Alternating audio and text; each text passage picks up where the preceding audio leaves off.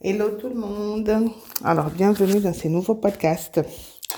Aujourd'hui, euh, j'aimerais vous parler de l'acquisition de la propriété de ma fille. Je vais partager un petit peu avec vous mon expérience, ce qui s'est passé. Et puis peut-être ça pourra vous inspirer si vous êtes un peu dans cette période-là et si les sujets vous intéressent. Donc, euh, je vais commencer par les débuts. En fait, ce qui s'est passé, c'est que ma fille, elle est arrivée vers ses deux ans et demi.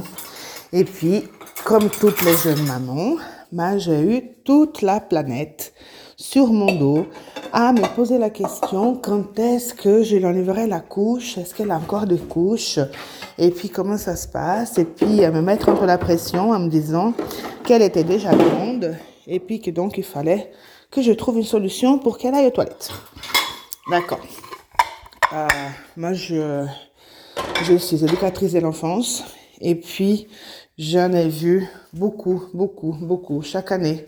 À chaque fois, des enfants à qui on enlève la couche beaucoup trop tôt et puis qu'ensuite, euh, c'est juste des enfants sans couche en fait. D'ailleurs, je ne fais un texte où je parle de ça, la différence entre enfant dit propre et un enfant qui a juste pas de couche et puis c'est vraiment pas la même chose. Euh, donc un enfant qui n'a pas de couche, c'est un enfant qui ne sait pas reconnaître ses, besoins, qui ne maîtrise pas encore ses sphincters, qui n'est pas intéressé par les toilettes, à qui on simplement enlève la couche, et puis à qui euh, on va harceler à longueur de journée en disant qu'il faut aller aux toilettes, et une fois sur deux ça loupe, et puis du coup l'enfant il se fait dessus, etc. Donc voilà, c'est un enfant qui fait sur lui constamment, mais qui n'a pas de couche, donc il fait par terre. Et puis moi, je voulais pas du tout rentrer dans, cette histoire-là. Je ne voulais pas enlever la couche tant qu'il n'y avait pas une vraie maîtrise euh, de ma fille, de ses sphincters, de ses besoins, etc. Donc pour moi, c'était pas question d'en enlever trop tôt. Donc quand les gens commencent à me poser ce genre de questions, je les répondais simplement, ben, ce sera à 18 ans qu'elle va enlever ses couches quand elle en aura envie. Et puis voilà, il y avait beaucoup de gens frustrés, hein, surtout dans la famille, etc. Mais moi, j'étais assez claire avec moi-même pour pas me laisser trop influencer par ce genre de remarques et des critiques. Donc là, j'étais vraiment à mon affaire. Il y a, il y a déjà eu hein, quelques fois où les critiques de l'entourage, ou les remarques, etc., m'avaient un petit peu touchée. Puis du coup, je m'étais posé un peu des questions en disant est-ce que vraiment, est-ce que j'ai raison, est-ce que c'est la bonne façon? Mais là, pour ce coup-là, j'étais tellement sûre de moi que je me suis dit, voilà, les gens, ils n'ont, voilà, pas leur mot à dire. Je connais ma fille, je sais qu'elle n'est pas encore prête. Euh, la continence, c'est pas comme ça. La continence, c'est pas un processus. C'est pas quelque chose qu'on apprend à l'enfant. La continence, c'est un déclic.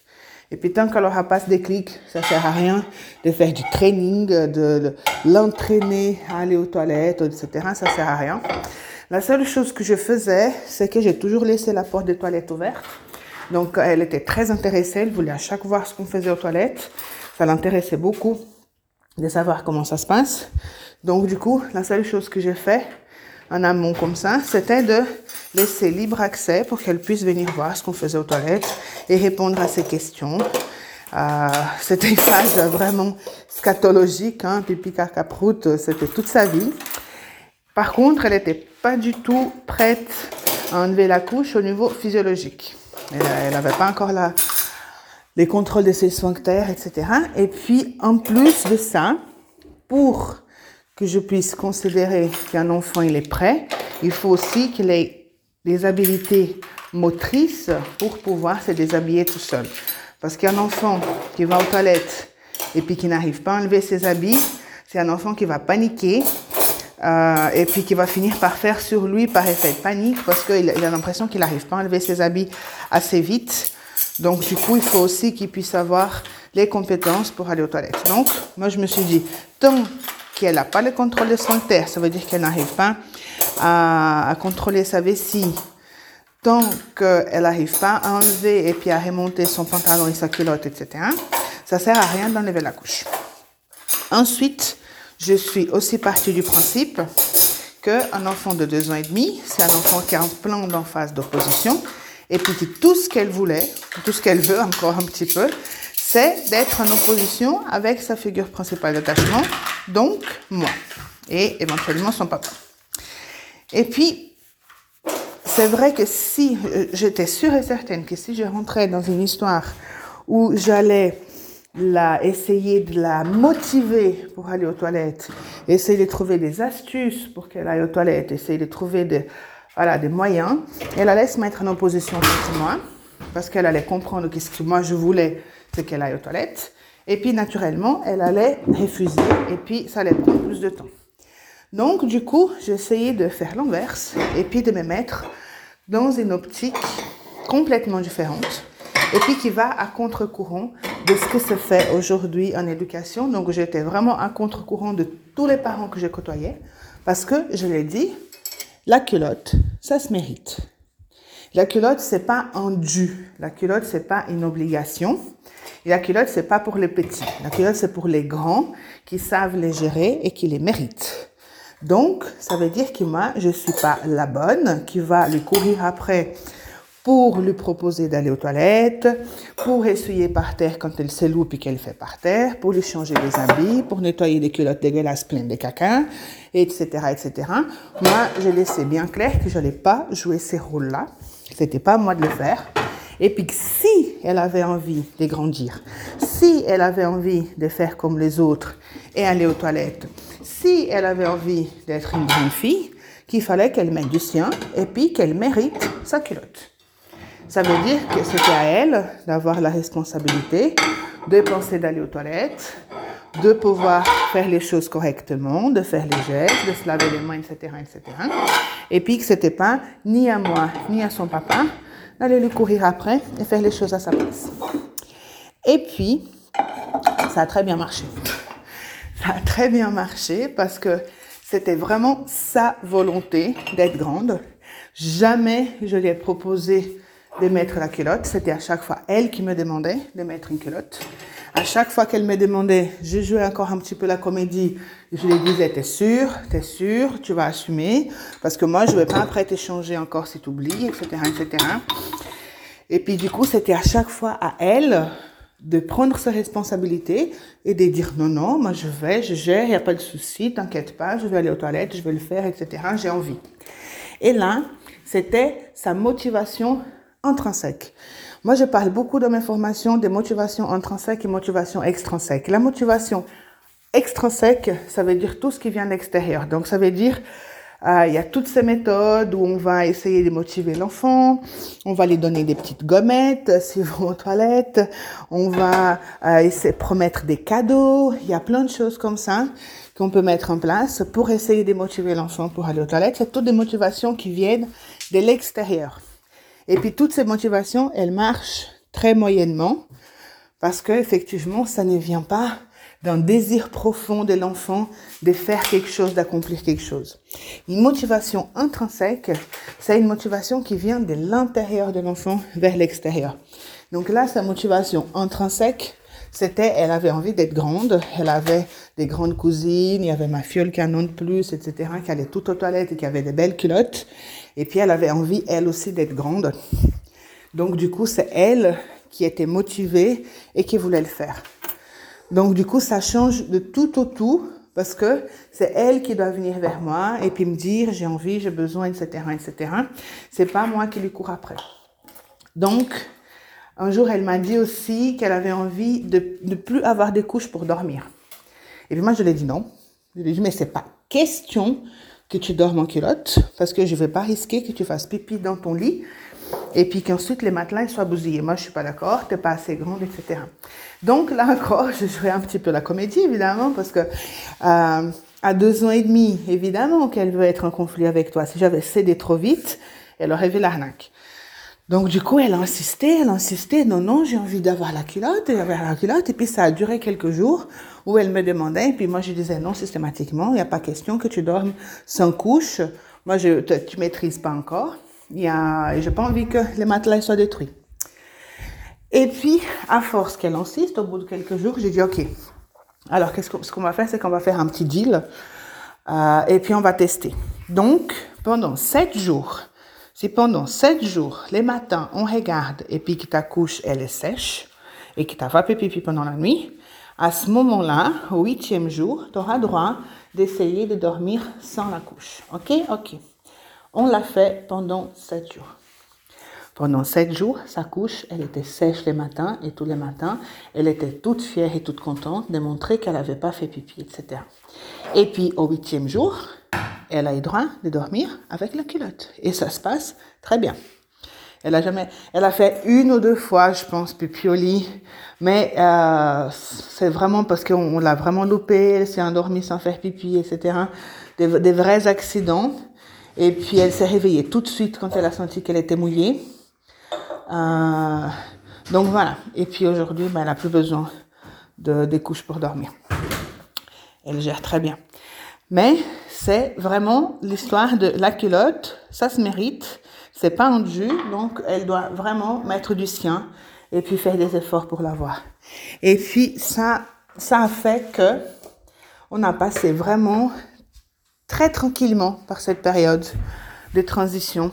Moi, j'accompagne beaucoup de familles qui galèrent et puis que, qui ont beaucoup de peine avec des enfants qui se font encore pipi dessus pendant six mois, euh, qui ont des oublis fréquents, etc., qui font des selles dans les habits, etc., etc.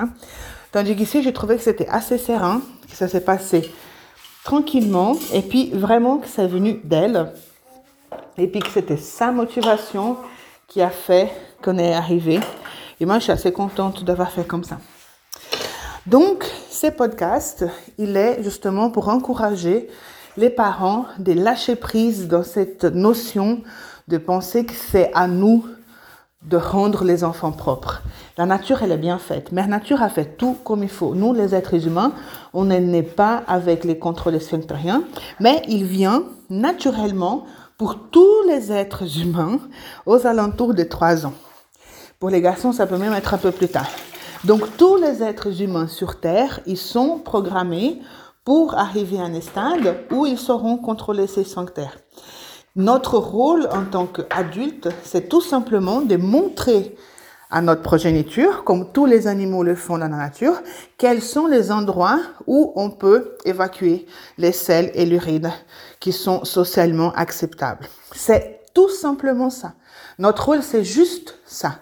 C'est juste d'expliquer, nous les êtres humains, en société, on fait pipi caca aux toilettes. Et après, on se lave les mains. Et on tire la chasse d'eau. Voilà. C'est tout simplement ça. Parce que tous les restes, Mère Nature, elle va le faire toute seule. Et l'enfant, il va apprendre tout seul à contrôler ses sphincters, à reconnaître ses besoins, etc., etc. Nous, on doit accompagner les enfants pour leur montrer comment s'habiller et se déshabiller. Essayer de choisir des habits faciles au début pour leur simplifier la tâche. Et ensuite, et pendant, en parallèle, leur expliquer quels sont les endroits où on peut évacuer, etc. Et c'est juste ça. C'est juste ça.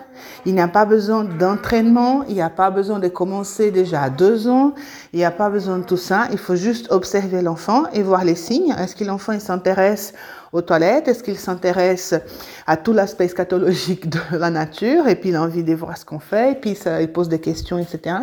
Est-ce qu'il montre que qu'il est prêt psychologiquement Est-ce qu'au niveau de ses compétences motrices aussi, il est prêt? Et puis voilà, une fois que tout ça c'est en place, quand là, les côtés physiologiques, il est aussi prêt, ça se fait tout seul et c'est un déclic. C'est du jour au lendemain. Vous pouvez poser la question à n'importe quel parent qui a des enfants qui ont passé cette stade-là. Ils vont tous témoigner ça. On a essayé, on a essayé, on a essayé, rien n'a marché. Et puis un jour, paf, du jour au lendemain, c'était bon. Parce que c'est ça, parce que tout ce qu'on a fait avant, tout, ce qu'on a essayé, ça ne sert pas à grand-chose. Parce que de toute façon, il faut attendre ces jours du déclic. Et les jours où le déclic il arrive, ça se fait tout seul. Et l'enfant, il est propre jour et nuit parce qu'il a compris comment ça se fait et puis il, maîtrise comment il peut le faire. Donc, voilà. Euh, tout ça, pour résumer, c'est intéressant d'essayer de changer un peu de paradigme si justement vous êtes un petit peu en galère ou si vous allez gentiment commencer. Essayez de vous dire qu'il faut que l'enfant il a une motivation intrinsèque. Et tant qu'il n'aura pas une motivation intrinsèque, les motivations extrinsèques vont pas l'aider à grand chose et que la culotte, ça se mérite. C'est peut-être une bonne stratégie parce que justement, ça va, ça va obliger l'enfant à être motivé lui-même et pas se laisser aller et se laisser guider, se laisser porter parce que finalement, l'enfant il ne va pas aux toilettes pour nous faire plaisir à nous. Il n'y a pas question de féliciter, de dire bravo, etc. C'est une étape de développement par laquelle on passe tous. Et puis, il n'y a pas besoin de faire tout un plat et tout un tralala. Ça va arriver à tout le monde. Donc, il n'y a pas besoin d'être derrière à dire oui, bravo, mon chéri, c'est bon, t'as fait pipi, ouais. J'ai dit, mais voilà, si on commence à féliciter les enfants pour avoir fait pipi, caca aux toilettes, on va faire quoi? Les jours ils auront leur diplôme, ils auront leur permis de conduire, etc. Franchement, il ne faut pas banaliser non plus les bravos et les félicitations et puis les donner à tout va. Parce qu'il y a des choses qui demandent des efforts et d'autres pas. Un enfant qui perd ses dents, c'est une étape naturelle aussi du développement. Il n'y a pas besoin non plus de leur faire des cadeaux à cause de ça, etc. Parce que ça arrive à tout le monde et puis tout le monde y passe et c'est normal. C'est pas un exploit l'enfant. Faire pipi, caca aux toilettes, c'est pas un exploit. Ils n'ont pas besoin de félicitations, ils n'ont pas besoin de cadeaux, ils n'ont pas besoin de gommettes, ils n'ont pas besoin de, de, remerciements. Ils n'ont pas fait ça pour nous.